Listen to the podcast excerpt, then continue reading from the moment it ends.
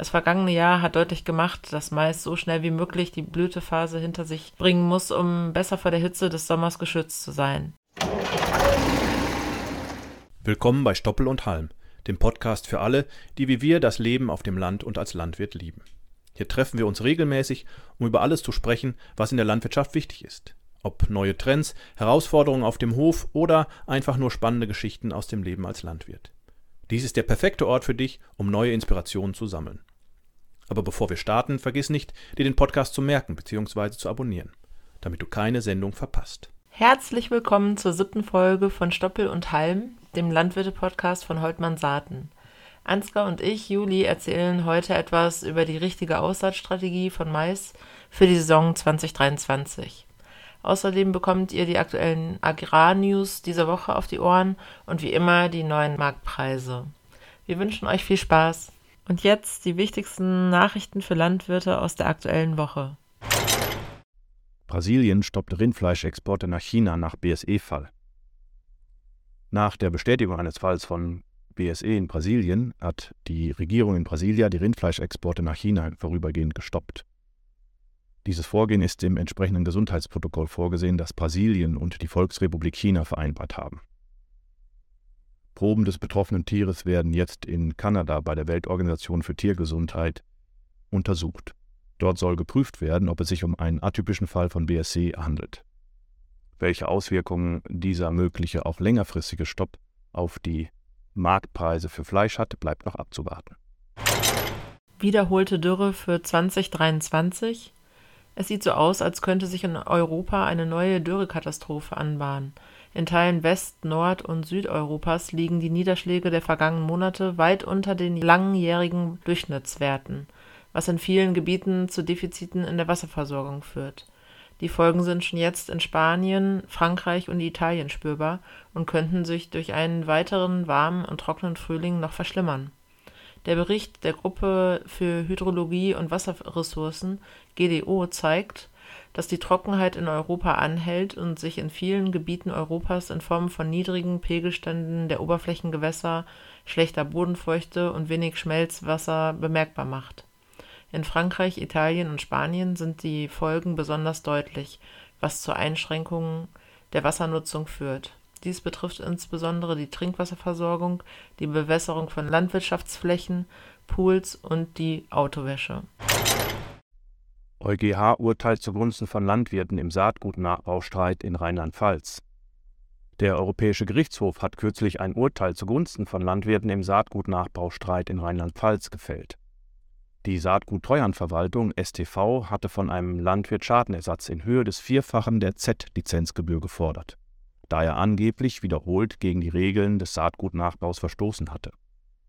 Die STV berief sich dabei auf eine EU-Verordnung, die bei Verstößen des Vier das Vierfache des Durchschnittsbetrages der Lizenzgebühr als Grundlage für eine Ersatzpflicht heranzieht. Das Oberlandesgericht in Zweibrücken beschäftigte sich mit dem Fall und wandte sich schließlich an den EuGH. Dieser stellte klar, dass Pflanzenzüchter keinen Schadenersatz verlangen dürfen, der oberhalb der einfachen Z-Lizenz liegt. Höhere Forderungen seien eine rechtswidrige Überkompensation. Allerdings dürfe kein weitgehender Schaden für das Pflanzenzuchtunternehmen nachgewiesen werden. Die Interessengemeinschaft Nachbau IGN und die Arbeitsgemeinschaft Bäuerliche Landwirtschaft ABL begrüßen das Urteil des EuGH und fordern die Pflanzenzuchtunternehmen dazu auf, Klageverfahren gegen landwirtschaftliche Betriebe zu stoppen. ABL und IGN fordern außerdem, dass die Pflanzenzüchter den Schadenersatz, den Landwirte bereits geleistet haben, an die Landwirte zurückzuzahlen. Eine Rückforderung sei auf jeden Fall möglich, wenn die Betriebe nur unter Vorbehalt gezahlt hätten. Umgedrehte Stiefel auf Feldern. Landwirte in Deutschland hängen zurzeit umgedrehte Gummistiefel an Weidezäune und Feldränder, um auf falsche Anschuldigungen und mangelnde Wertschätzung gegenüber ihrer Arbeit aufmerksam zu machen.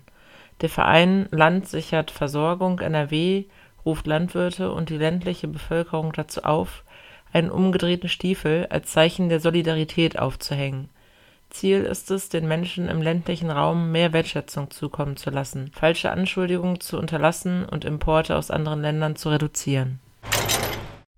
Mäuseschäden in Grünland nehmen zu. Was ist zu tun?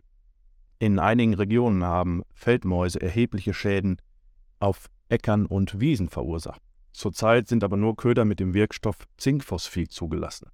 Hierbei ist sehr genau darauf zu achten, dass der Köder nur verdeckt und tief in die aktive Mäuselöcher eingebracht wird. Sie dürfen also auf keinen Fall an der Oberfläche verbleiben, denn da sind sie eine Gefahr für andere Tiere, insbesondere für Vögel. Zudem sind mehr als fünf Körner pro Loch weder erlaubt noch nötig.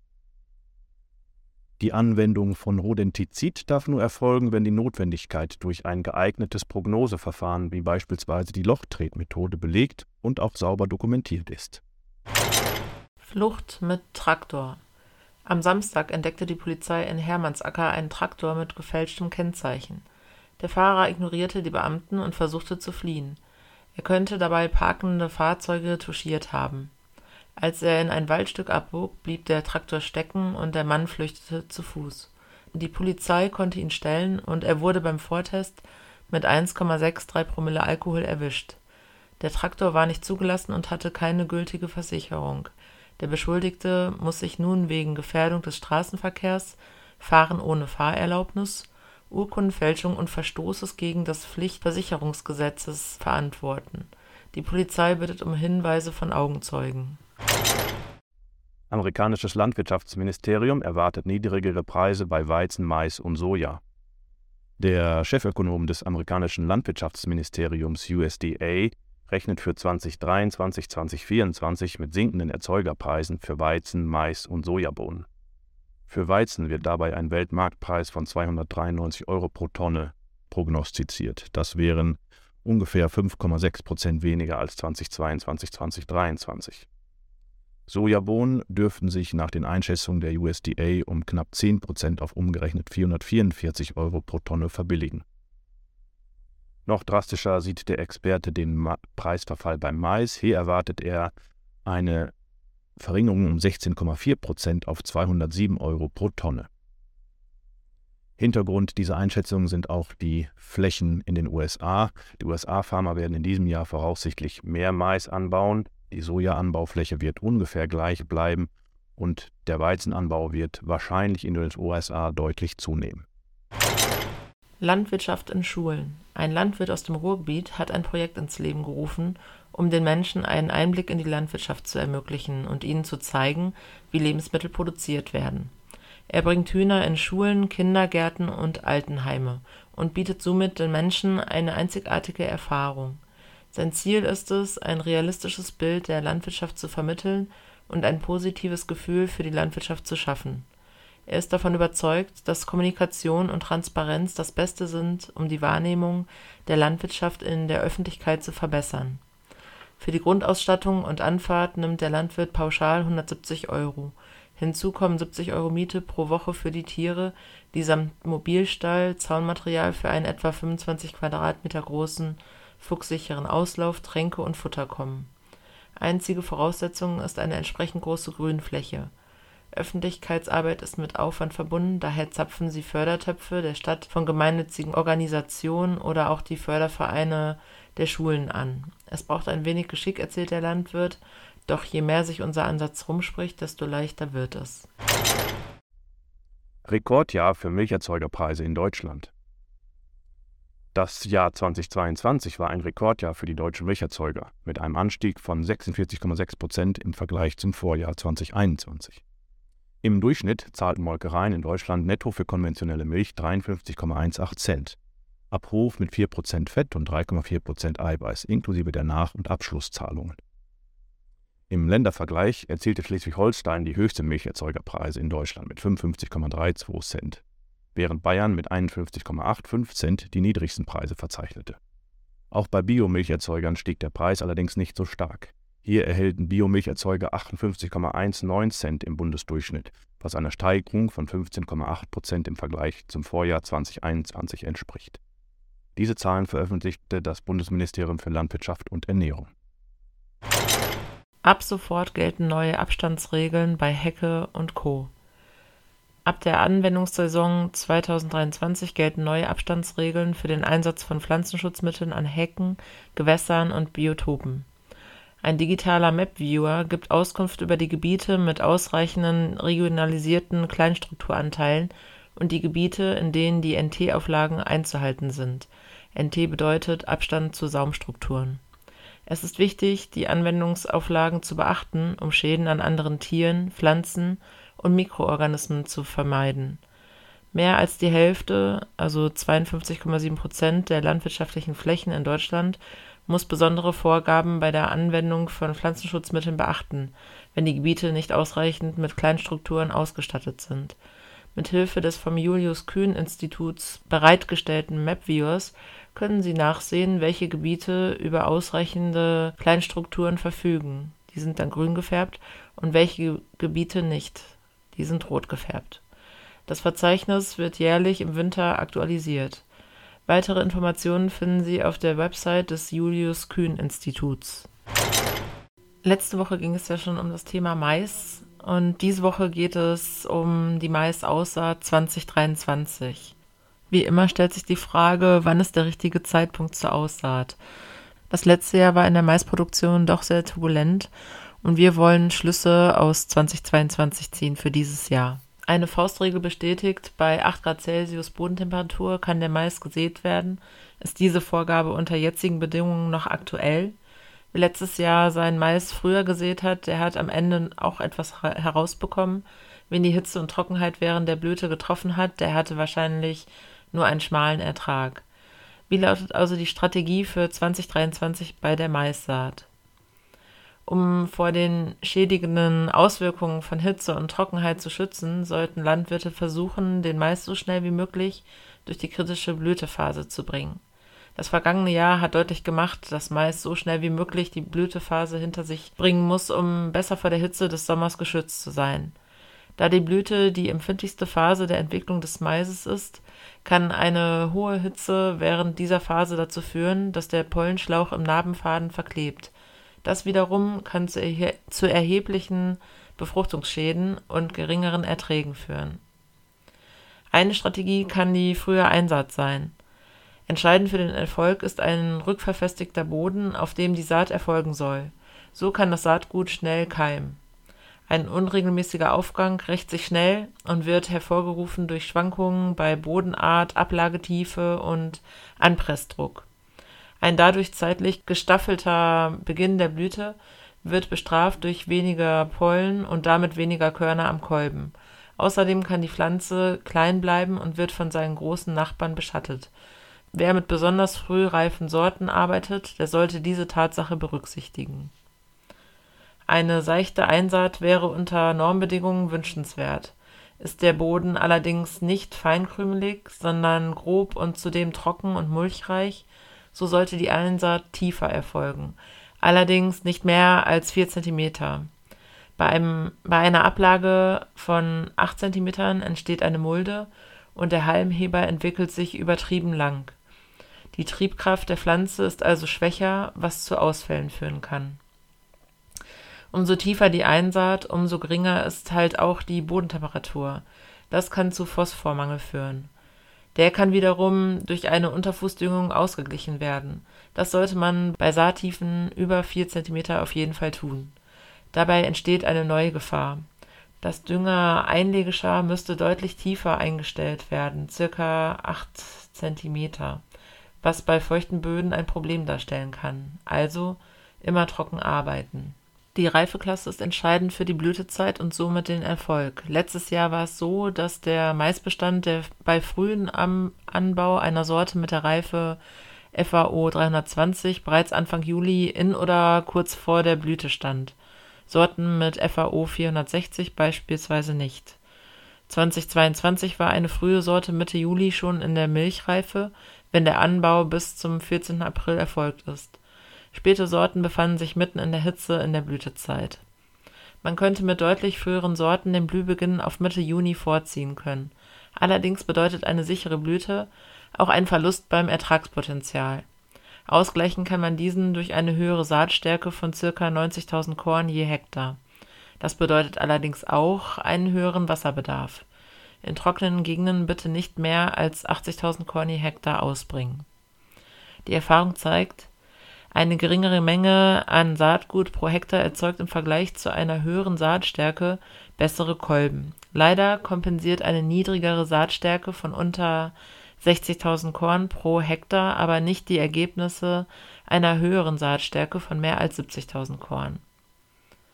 Dies wurde deutlich in den sehr trockenen Jahren 2021 und 2022 auf sehr leichten Standorten.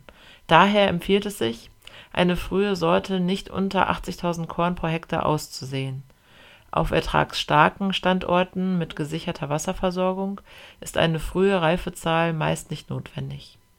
Anders ist die Situation jedoch auf schon mehrmals durch Trockenheit geschädigten Böden oder Hitze geschädigten Hanglagen. Um eine optimale Blüte des Maisbestandes zu erzielen, ist eine korrekte Nährstoffversorgung unerlässlich. Hierbei sollte die letzte Stickstoffgabe vor dem Sechsblattstadium, also bei EC16, erfolgen, da ab diesem Stadium ein gewisses Maß an Stickstoff notwendig ist, um die Erträge zu maximieren. Mit dem Sechsblattstadium beginnt auch die Kolbenbildungsphase. Um die hier mit ausreichend Stickstoff zu versorgen, sollte man nicht zu lange damit warten, die zweite und letzte Stickstoffgabe zu verabreichen. Es ist vorteilhaft, die Düngung früh abzuschließen, da dann der Dünger schneller zusammen mit dem Regen in den Boden eindringen kann. Bleibt er ohne Niederschlag oben auf liegen, können wichtige Inhaltsstoffe durch Gasverluste verloren gehen. Wenn es keine wasserrechtlichen Auflagen gibt und der Boden mehr als 15% Ton enthält, kann man auch eine einmalige Düngung durchführen, ohne dass es Nachteile gegenüber einer Aufteilung gibt. Unser Fazit. Landwirte müssen bei schwankenden Wetterbedingungen, die auf den Klimawandel zurückzuführen sind, alles tun, um den Mais schnell zur Blüte zu bringen. Neben der Wahl der richtigen Saatzeit ist es wichtig, den Saatvorgang präzise und die Düngung so zeitnah wie möglich durchzuführen. Es ist auch ratsam, bei besonders trockenheitsanfälligen Gebieten vorsichtig zu sein und die richtige Reifegruppe zu wählen, um sich für eine daraus resultierende angemessene Saatstärke zu entscheiden. Weitere Infos findet ihr wie immer unter www.holtmann-saaten.de. Kommen wir zum Markttelegramm der Kalenderwoche 12. Ferkel bleiben knapp und so ist der Ferkelpreis bei der Gewichtsklasse 25 Kilo weiterhin bei 80 Euro. Das ist äh, keine Veränderung zur Vorwoche. Die Preise bei den schlachtreifen Schweinen liegen bei 2,38 Euro pro Kilogramm. Das ist auch keine Veränderung zur Vorwoche. Hier ist der Markt weiterhin knapp, allerdings die Nachfrage auch verhalten. Bei den Jungbullen gehen die Preise laut VEZG leicht zurück. R3 Fleckvieh liegen bei 4,90 Euro, R3 Schwarzbund bei 4,85 Euro. Schlachtkühe R3 liegen bei 4,30 Euro und sind damit noch recht stabil. Die Milchpreise im Februar gehen weiter zurück. Das deutsche Milchkoltor hat im Februar im Durchschnitt 53,01 Cent ausbezahlt mit allen Zu- und Abschlägen. Friesland Campina 53,8 und Arla 54,75 Cent. Die Milchmenge insgesamt ist knapp über Vorjahr mit 2,5 Prozent. Deutschen Markenbutter als Preis Index liegt abgepackt bei 4,98 Euro bis 5,16 Euro pro Kilogramm. Das ist ähnlich wie in der Vorwoche. Die Getreidepreise sind leicht unter Druck. Futterweizen liegt bei 237 Euro die Tonne, das sind 6 Euro weniger als in der Vorwoche. Und Körnermais liegt bei 251 Euro die Tonne, das sind 7,50 Euro weniger als in der Vorwoche. Beim Dünger ist der Preisrückgang vorerst wohl verlangsamt. Ähm, Kali- und Phosphatdünger zeigen sich preisstabil und sorgen damit auch bei den Mischdüngern für nur geringe Preisrückgänge. Bei Stickstoffdünger gehen die Preise weiter zurück. Allerdings ist äh, das auf abgeschwächtem Niveau und die Nachfrage ist auch sehr verhalten. Zum Schluss noch ein Blick auf die Ölpreise. Heizöl liegt bei 81 bis 86 Euro, wenn man jetzt 2000 Liter bestellt. Und damit verabschieden wir uns für heute von Stoppel und Halm, dem Podcast von Holtmann Saaten. Wir hoffen, ihr hattet genauso viel Spaß beim Zuhören wie wir beim Aufnehmen. Mehr Infos zum Saatgut von Holtmann Saaten findet ihr auf www.holtmann-saaten.de. Und falls ihr Fragen oder Anregungen zum Podcast habt, zögert nicht und schreibt uns eine Nachricht an. podcast.holtmann-saaten.de. Bis zum nächsten Mal und macht euch ja nicht vom Acker. Wir Landwirte werden gebraucht.